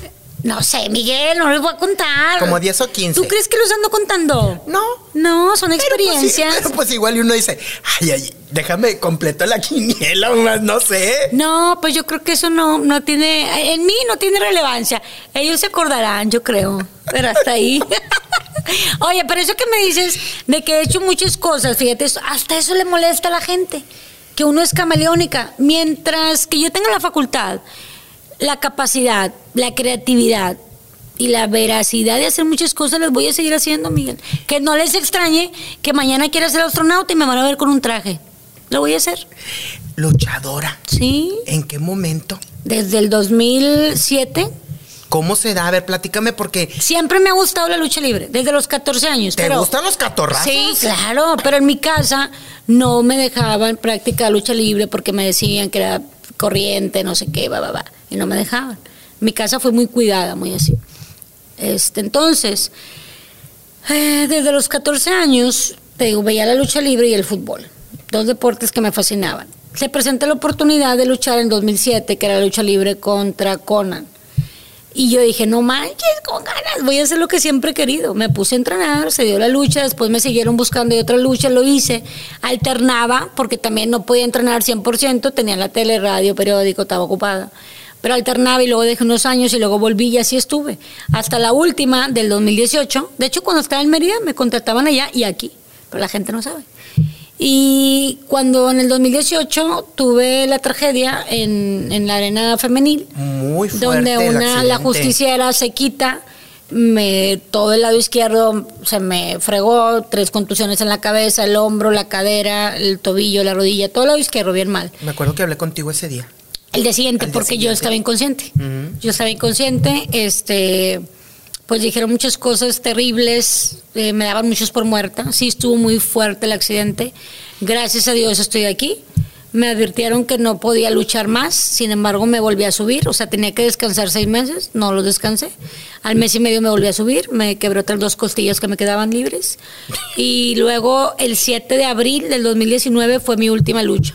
Así como que si quieren que haga una cosa, díganme que no. Sí, a mí me encantan los retos, que no me reten, porque me fascina, pero mi cuerpo ya dijo que no.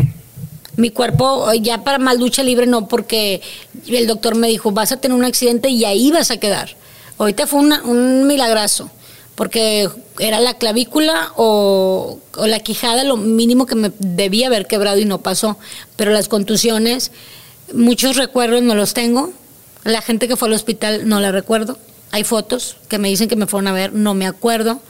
Y si fue como por mes y medio tuve este lo que le llaman amnesia corta Ajá. y es bien feo no acordarte de, de tus cosas. de- Pensaste que fueras a quedar mal. Sí, porque me dijeron que iba a quedar chueca, ya no iba a patinar y que iba a quedar este muy dañada de la cadera. No pasó. ¿En ese entonces fue cuando lo de la rapada o fue muchísimo No, no, no, no, la rapada fue en el 2007. 2007. Y yo seguí luchando, luchando, luchando. Esto del accidente fue en el 2018. Eso sí, eso fue hace poquito. Sí. Pero ahí también hubo una rapada o fue antes. No, no, me rapé en el, con el 2007 con Conan, la urraca, la famosa urraca. Ahí fue donde me rapé. Por primera vez, de hecho fue la primera mujer que se rapó en un ring aquí en Monterrey. Te voy a preguntar algo con el respeto que me mereces. Dime. Tú sabes muy bien que siempre es con respeto y siempre preguntando. Sí. ¿Qué hay de- Periodístico. Periodístico. Objetivo. ¿Qué hay de cierto? Sí. Porque eso fueron leyendas urbanas. Ok, ¿cuál es? Te rapaste porque estabas entrando en la santería. ¿Cuándo? Por Dios, no, no, no, están muy equivocados. Yo me he rapado dos veces en mi vida, que voy por la tercera. Me rapo en el 2007, cuando tuve la lucha con Conan. En el 2015, cuando yo regreso aquí a Monterrey, yo me rapo por una promesa que le hago a la Virgen de Zapopan, una Virgen de Guadalajara, que yo soy muy devota. Y yo le dije, voy a regresar a Monterrey, te ofrezco mi cabello y quiero volver a empezar a mi vida normal aquí en Monterrey y te ofrezco mi cabello para que me como una manda, ¿no? Ajá. A lo mejor se confundieron porque yo tuve una pareja, Santero. no, cubano, no es santero. Sus familiares eran, él no era santero. A lo mejor por ahí también como tuve un grupo cubanos de salsa y la- algunos eran salteros, a lo mejor por ahí. Pero yo no, si fuera santera, pues trajera esas cosas. Yo respeto mucho la religión, la que sea. Jamás me he metido en una religión de ese tamaño. Soy católica por decisión, más no por obligación, no estoy en la iglesia todos los domingos. Ojo, como dice ella, todas las religiones se respetan, Sí. cada quien tiene sus creencias Sí. y la religión santera eh, tiene raíces del cristianismo Sí. con religión yoruba, que es africana. Ajá. Cada quien cree en lo que quiere Sí, creer. pero yo estuve a lo mejor porque estuve cerca del país, ¿no? Iba cada rato, o sea, fui muchas veces a Cuba, venía, convivía con gente, pero no quiere decir que yo haya tomado la religión. Y si hubiera sido así, como yo no tengo nada que esconder, pues lo diría, ah, sí, fíjate que me hice, ta, ta, ta. Y te voy a decir más, Miguel, este, en esos momentos, creo que el año que siguió del 2015, 2016, se puso muy grave Carlita Luna. Entonces yo decía, yo me, yo me rapé antes, pero confirmé yo siempre la frase que decía, no necesito una tragedia para raparme. O sea, yo he gozado hasta eso, hasta mi cabello, quererlo tener o no quererlo tener y usar pelucas o andar así pelona, pero porque no me tengo que esperar una tragedia. Y ahora uso pelucas con todo y que tengo extensiones o cabello, porque repito, no necesito esperarme una tragedia para utilizar pelucas o para estar pelona. Esa vez lo hice por gusto. Dios quiera que no me, teque- que no me toque hacerlo porque lo deba y lo tenga que hacer por una enfermedad. Claro. Yo siento, eh, volvemos a lo mismo de gozar la vida, que no me espero a que me pasen las cosas para entonces activar. ¿Y de dónde conoces tú entonces a las personas estas, a, a las santeras, Carlita la santera o a esta Priscila la santera? Ay, no, es que eso por Dios, eso no es entera. Vamos, vámonos por partes. Número uno, a Carlita la Santera no la conozco en persona hasta el día de hoy. Hemos hecho videollamadas. Me parece una buena persona. Yo respeto su trabajo y me parece una buena mujer porque ella también luchó por su hija. Claro. Y fue mamá soltera y por eso hay una empatía de mi parte. La otra vibra oscura, eso es para mí una vibra oscura, que no me interesa, que, que ella es fea por dentro y por fuera, físicamente y por Oye, dentro. ¿se peleó también con su alma, ella? su alma es fea, su vibra es muy fea y para mí ella es una charlatana. Para mí. No es, te repito, conozco a santeros y a santeras reales de Cuba. Padrinos y madrinas de allá, de los de verdad. No gente que se viene a vestir acá con collares y que guara, guara. ¿Cuánta gente no ha estafado? Claro, fíjate, para ponerles en contexto a las personas que están escuchando y que están viendo el, el- el- la entrevista. Carlita la Santera sale con Adrián Marcelo Sí. y ha estado en Viva la Vi con nosotros en Esoterismo.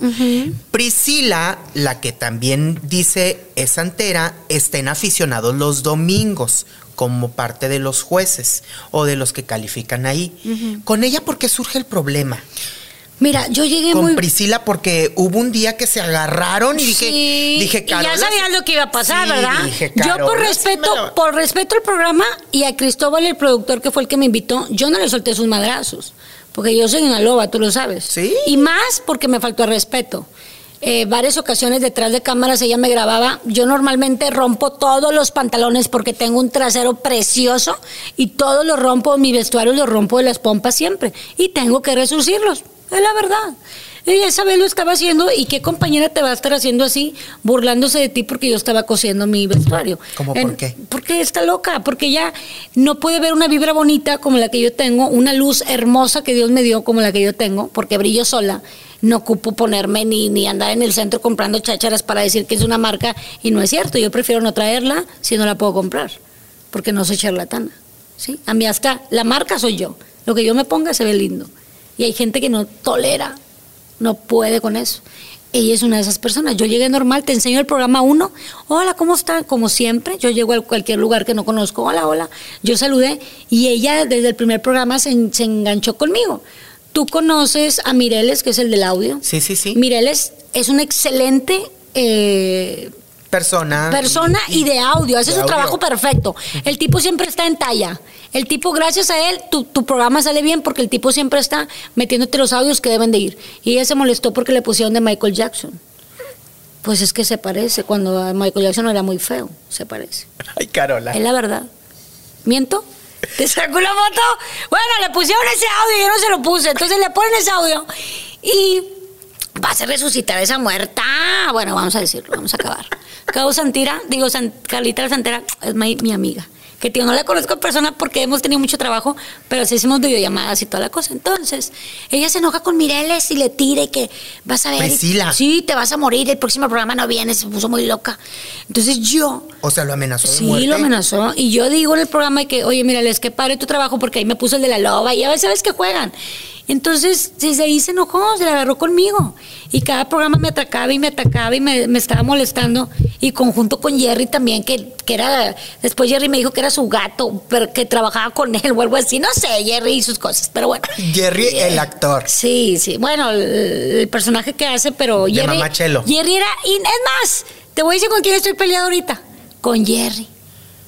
Por, por, yo pensé que era un buen amigo. Por ponerse del lado de. No por ponerse al lado de ella, porque no lo conocía bien. Me dio la desconocida. No sabía que el tipo se vendía, que el tipo brincoteaba, que el tipo era chaquetero, que por dos pesos o por andar de gato. Porque él así me dijo, trabajo con ella, pues para mí eres su gato.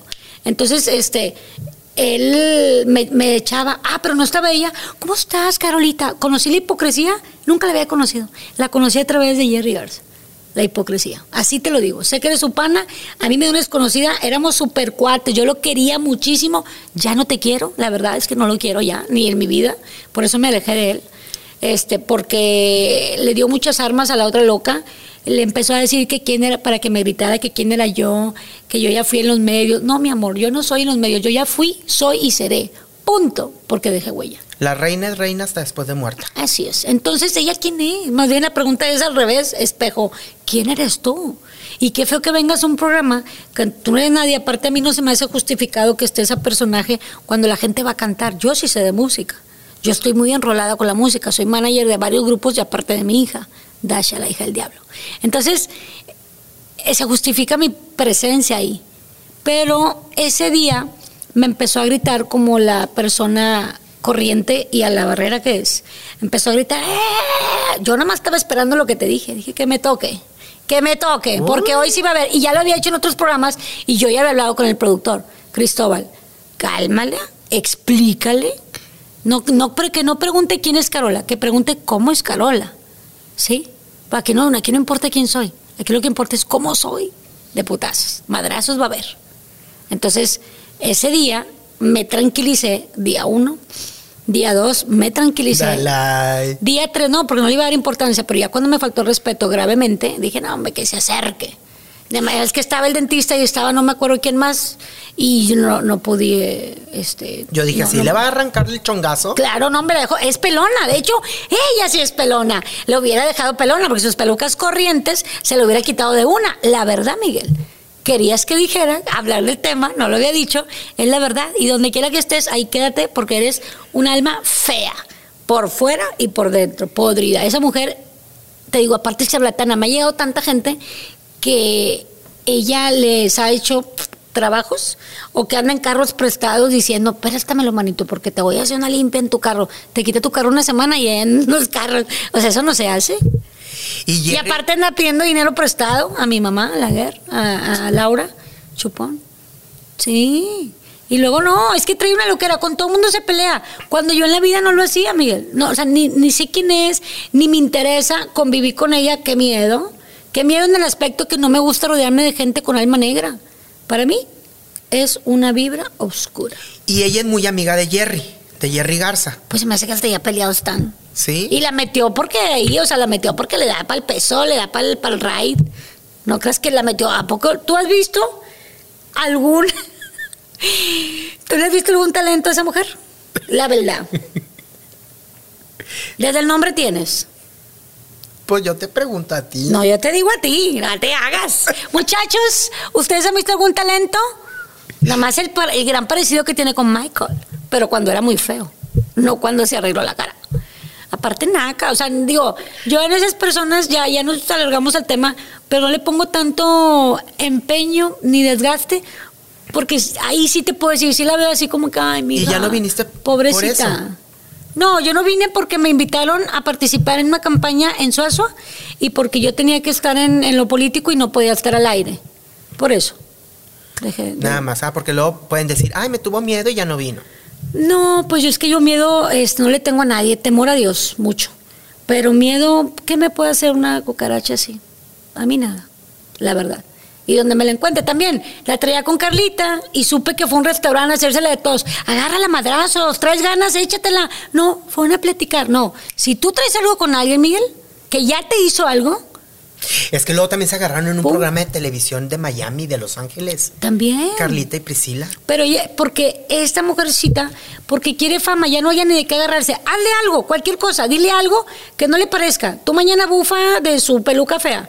La va a agarrar contra ti, te va a decir que tú y que te tira mala horra, mal rollo y que anda inventando 1700 cosas mías. Mi amor, por favor, a mí me cuida, si supiera quién me cuidara, quisiera desaparecerse de aquí, para empezar ¿Quién te cuida? pues si, si supiera ella parte de Dios y mi Virgen de Zapopan y la Virgen María también.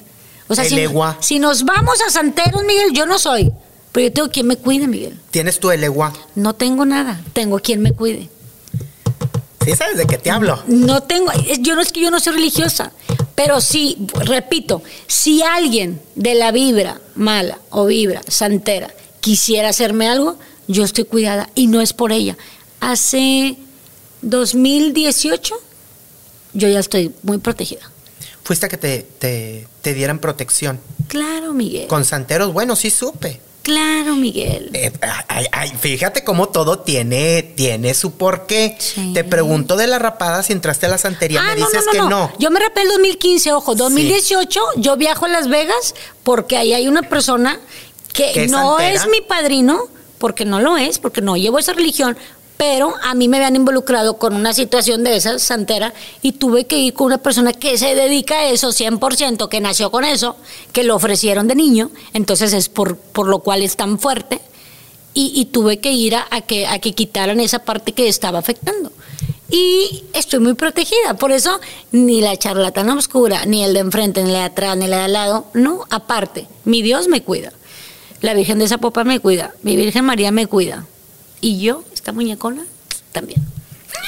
Claro, Ya ves cómo, ya ves cómo todo, todo bailándose porque Sí, te pero, pero preguntaba. no, pero es que se me hace que traes, era como, traigo el chisme, la cosita, pero ya te aclaré cómo está, porque Sí. fíjate, yo dije 2015 yo me rapé, y ahí están las fotos, te enseño.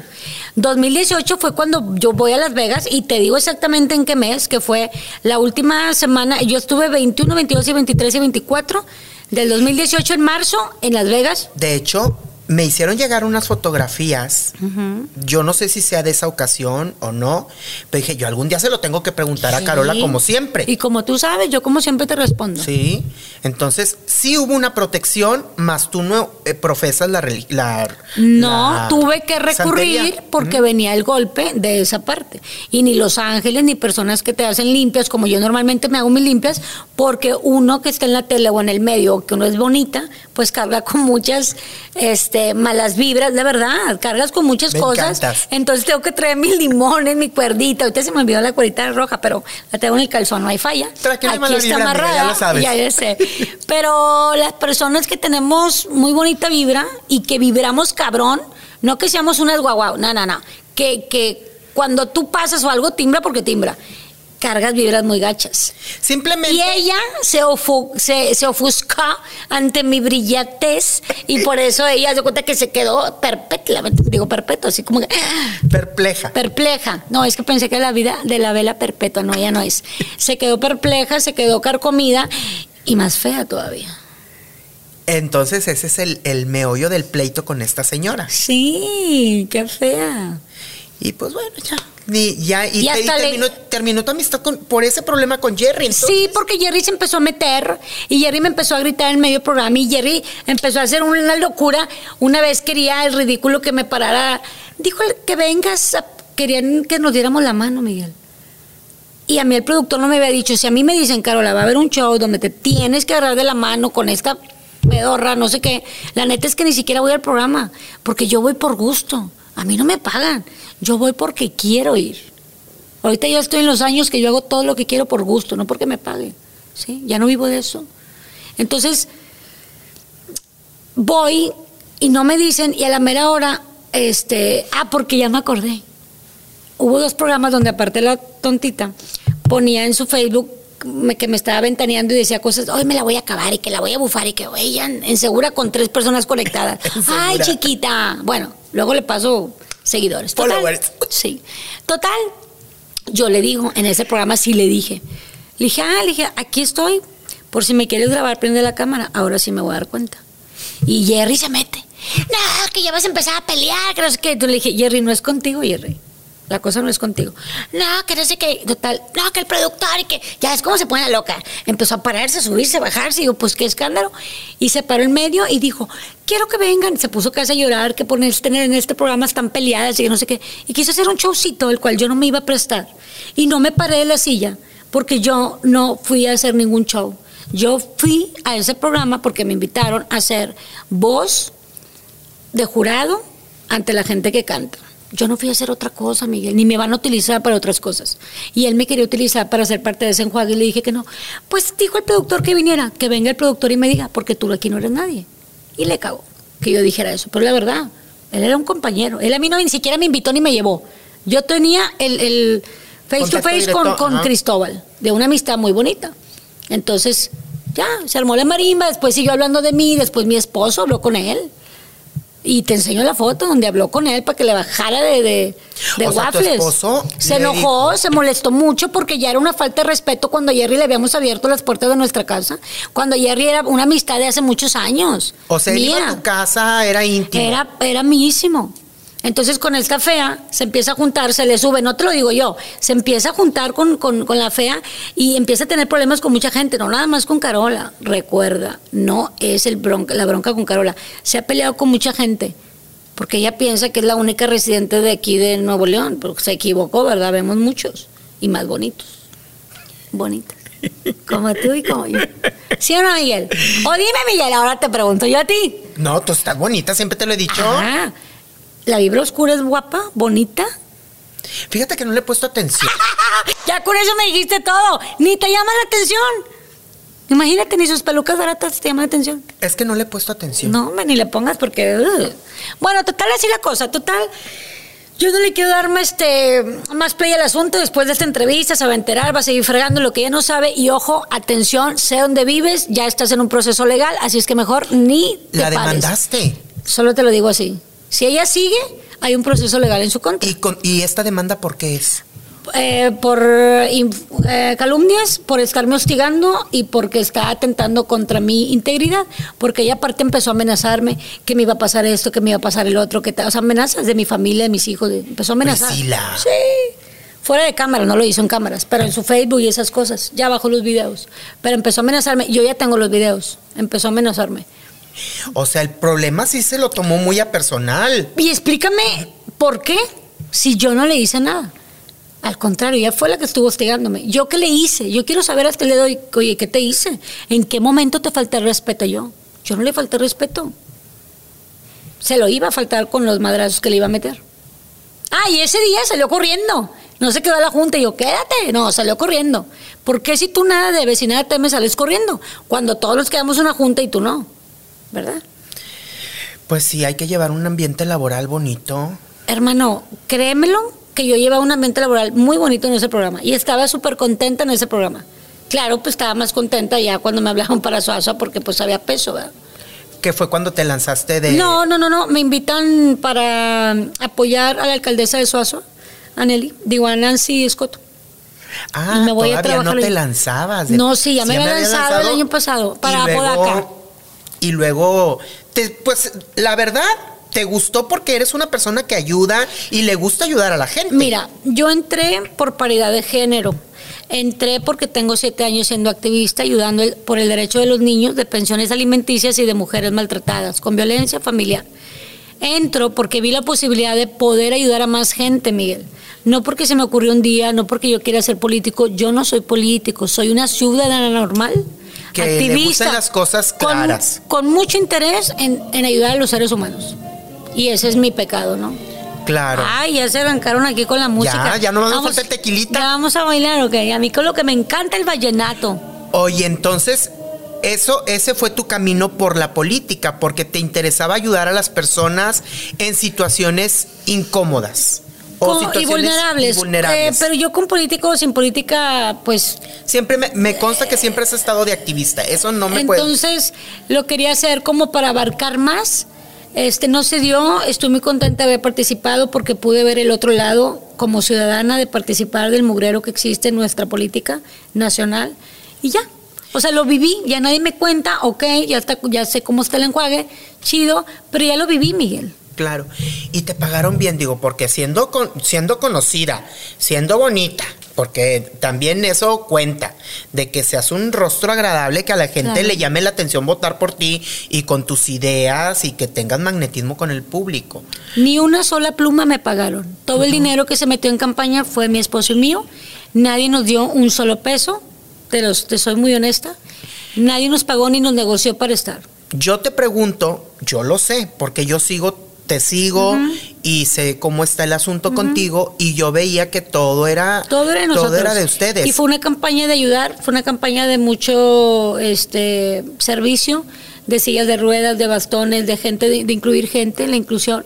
Yo tengo una discapacidad a partir del accidente que tuve, soy sorda del lado izquierdo y tuve que empezar a aprender este señas, lenguaje de señas, entonces me hice muy sensible hacia la gente con discapacidad, cualquier discapacidad, porque me siento igual y ayudamos de esa manera. Y las combis que viste y toda la campaña fue creatividad mía de hacer, porque tú sabes que donde a mí me hablan va a haber escándalo, me voy a escuchar.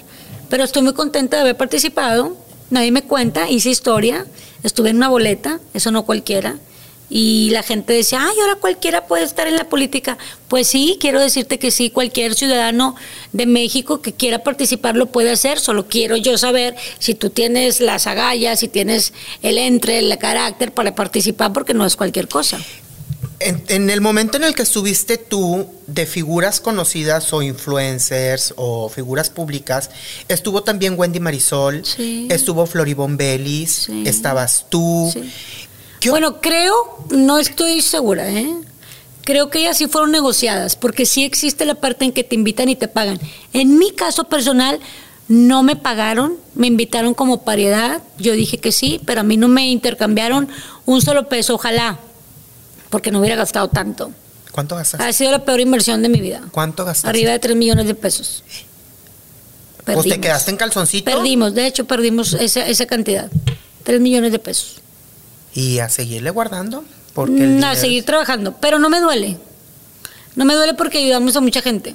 No me duele porque no me contaron, porque ya lo hice, porque lo viví y me quedó la experiencia. El dinero va y viene, Miguel. Claro, a mí me consta que tú lo hiciste por, por, por una causa. Sí. Pero ¿qué opinas de las personas que se meten sin saber nada de política, nomás porque les ofrecen que se metan a- a la política? ¿Qué opino de ellos?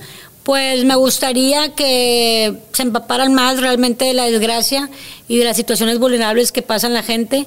Si van a estar, que no estén de oquis, si van a estar, que realmente ayuden a la gente.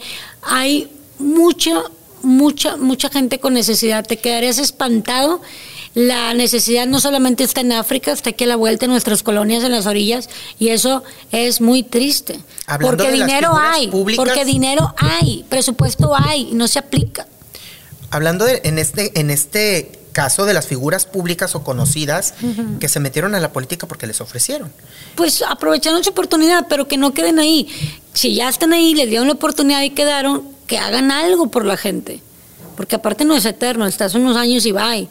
Haz carrera, pero también haz humanamente carrera, no solamente el billete. Claro. Tres millones de pesos, ¿te duele? Pero no me duele porque yo sé que la gente, eh, se le dio a la gente que lo ocupaba, no se le dio en efectivo, con sillas de ruedas, ayudándole a sus casas, despensas nunca di porque yo no me dedico a dar despensas, apoyando eh, con muchas tapen, muchos procesos legales. Por eso estoy tranquila, aparte de los eventos que se hicieron, los gastos de los combi, las, las personas que te ayudan, pues hay que pagarles. Ah, sí, porque traías que camiones y todo rotulado Sí. de. No, pero. Tremenda candidata. Sí, tremenda Hicimos candidata. ruido y dejamos huella, punto. En rosita Y y, eso es bien bonito. muy lila. Y eso es lo que. Muy lila. eh, Eso con eso me quedo yo. Si voy a hacer algo, lo voy a hacer bien. No importa. Muy fácil, como una carrera. Para mí lo importante es yo voy a correr la carrera, la voy a participar y voy a pasar por ahí y me vas a ver. Si llegué o no llegué en primer lugar, no pasa nada. Pero yo estuve. te ahí. vieron. Y aparte estuve en una boleta. Eso se queda hasta para mis nietos. Su abuelita participó en una elección. Fíjate que te digo que eres una mujer de muchos contrastes. La cantada también tú. Ay, sí, baila esta cumbia. Mm, o chúpame la araña. es- apenas iba a decir. Oye, ¿en, qué en momento dices eso? Chúpame la. Yo iba a decir, le voy a preguntar a Carola que qué pensaba con esa canción, pero yo iba a decirte la chúpame la tarántula. No, es chúpame la araña. Te presento a la araña, es mi lunar, de aquí salió la canción.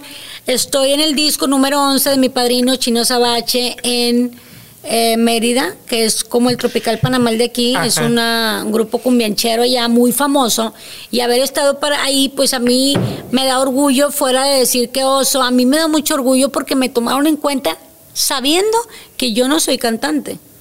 Si te fijas, la canción está masticada.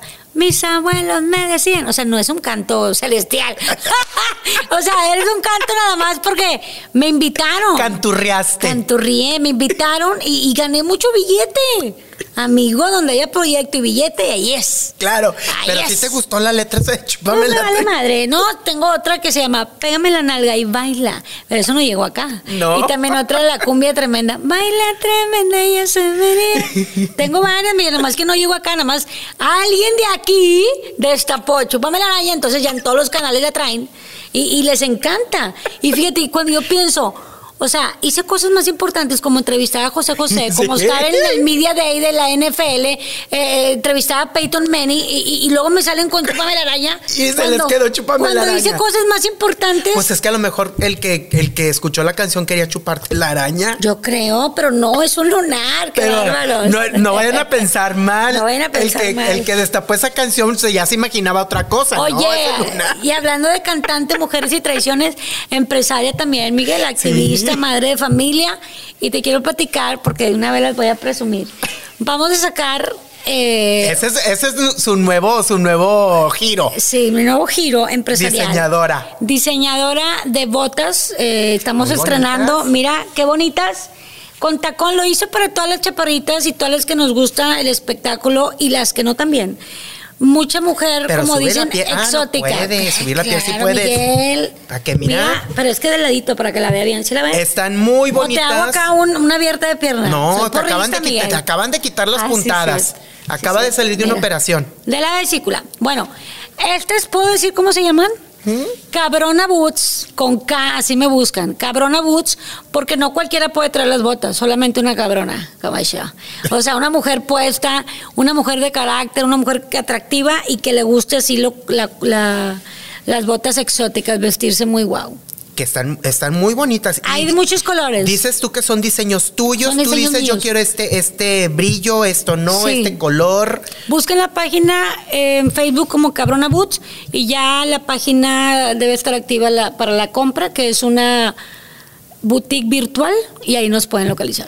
Ahorita que levantas el pie, acaban, te acaban de quitar unos puntos de la vesícula. Sí, O hace sea, 15 días. de- ¿Te operaste la Bueno, vesícula? ayer me quitaron los puntos. Y, y andas como si nada, pues qué. Pues ando aquí. ¿De qué estás hecha, mujer, Ando- tú? Ando fajadita de mucha amor y mucha este, perseverancia. Este, ando fajadita, pero si puedo levantar las piernas, si no me operaron las piernas, fue aquí. Pero no te duele. Te hago el... Mira, porque luego también has pasado con complicaciones en la salud. Ay, sí, el año pasado me, me quitaron una hernia que me dejaron sin ombligo. Tengo una malla artificial que es como mi pared abdominal. Y todavía me falta, ahora sí, te voy a invitar. Te invito. Sí. Ahora sí me voy a hacer el recorte y confección. Menos boobie.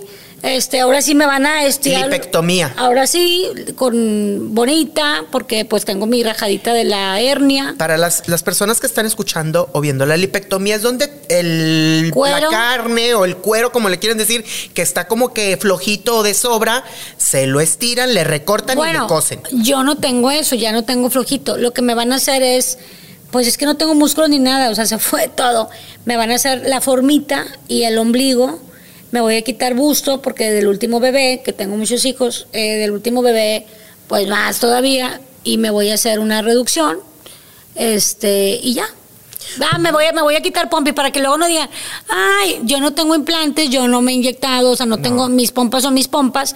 Obviamente yo engordo, a mí lo que me engorda es la nalga y la pierna, siempre. Mi cara no tanto, los brazos no, y Pues esto. es que depende también si tú te, si tú te gustas así, yo no te veo, te digo, yo no te veo gorda, yo Mi te veo pues suculenta, sabrosota. Sí, pero para, para mi gusto, como yo soy muy chaparrita, me veo muy golosona y no me gusta verme tan, tan feroz. Imagínate si así, si así toda la onda, imagínate ya Imagínate. recién Este- reconstruida. Eh, voy a entrar a corte y confección. A corte y confección. La- las pompas, pues sí me voy a reducir un poquito de grasa de pierna, o sea, todo es para atrás, es de cuenta reducción.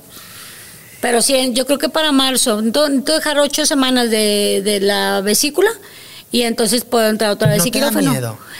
Cuando son estéticas, no. Digo, pues no importa que muera la plancha, pero el intento de estar bien buena, no importa. Cuando son cesáreas, cuando la vesícula y la, la otra cosa, la hernia, sí, Miguel, me da mucho miedo. Me da mucho miedo, me da pánico. ¿En la cara te has hecho arreglitos? No. Todavía no, apenas voy para allá. Sí. Sí. ¿Qué te quieres hacer? Pues mira, Marina se hizo los ojos y le quedaron bien bonitos. Ay, la- ¿por qué la, por qué la estás- Marina, te quedan bien bonitos. Y le dije, mana, dime, pásame el cirujano. Aquí, pues, por tanto maquillaje, este, aquí abajito. ¿Se te va arrugando? Sí, se te va arrugando. Entonces quiero ponerme, mi nariz es mi nariz. Digo, no tengo implante ni nada. Mi boca es mi boca. Mi mentón es mi mentón.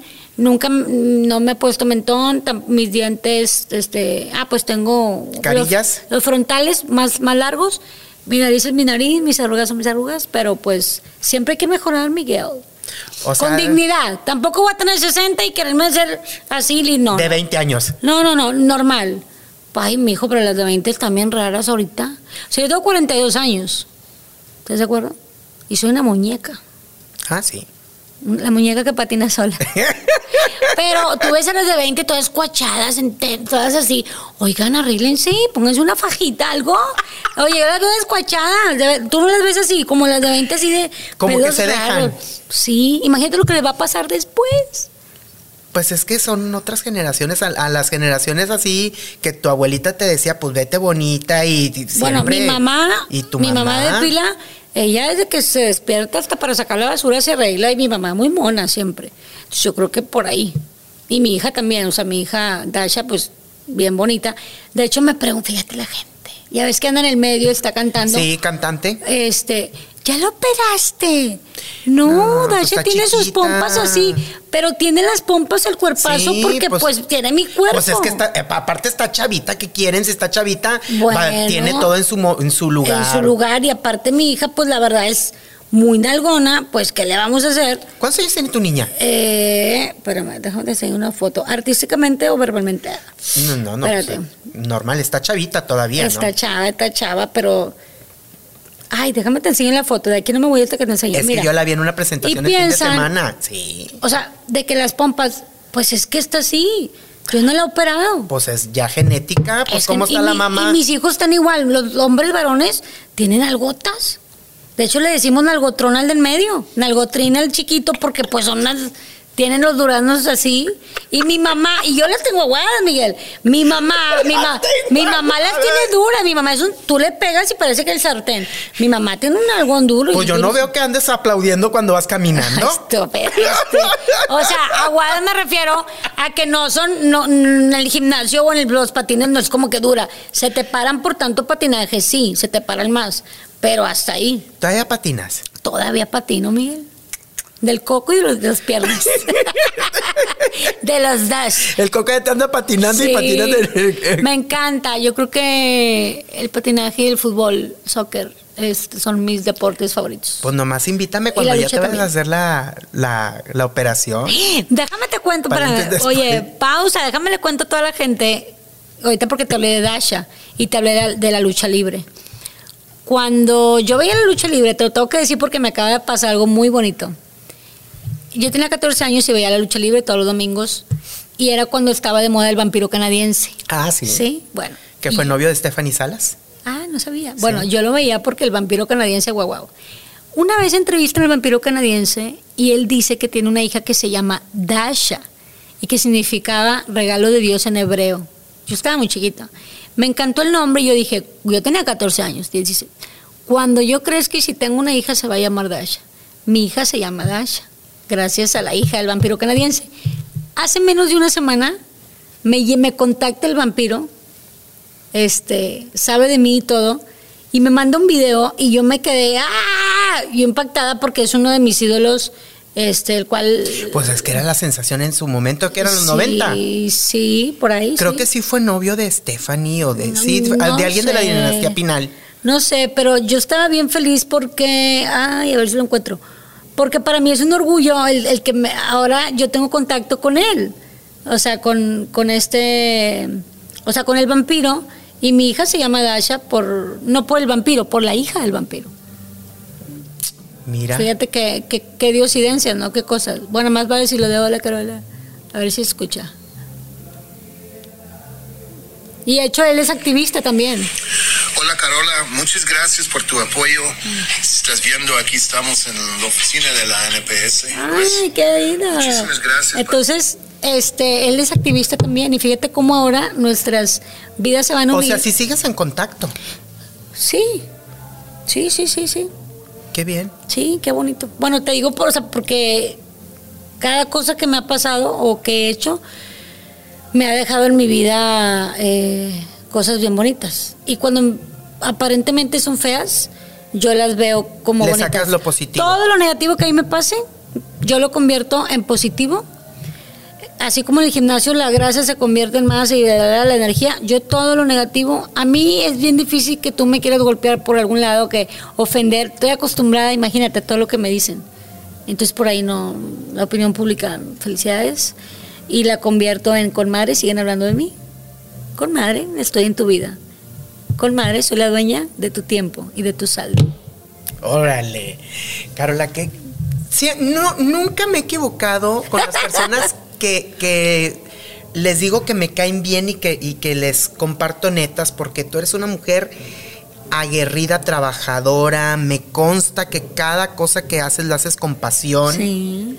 Y qué bueno, de esas, de esas personas se necesitan en el mundo. Sí, que yo- sean, que hagan las cosas con amor. Yo creo que si la gente tirara menos y se contagiara más de las cosas buenas que hacen las demás personas, eh, seríamos un mejor mundo. Claro. Y el día que las mujeres también nos unamos más, vamos a ver lo poderosas que somos, porque todavía existe ese sentimiento, ahorita hablando de que las mujeres y que y las diosas y todo eso, como que todavía estamos muy esparcidas y no vemos lo que podemos hacer juntas. Los hombres sí han, sí han entendido lo que se puede hacer cuando están todos juntos. Claro. Las mujeres todavía, ay no, ahí me cae mal, ¿por qué le fue bien? Porque no te preguntes por qué le fue bien y cómo le fue bien, mejor contágiate y únete a cosas padrísimas.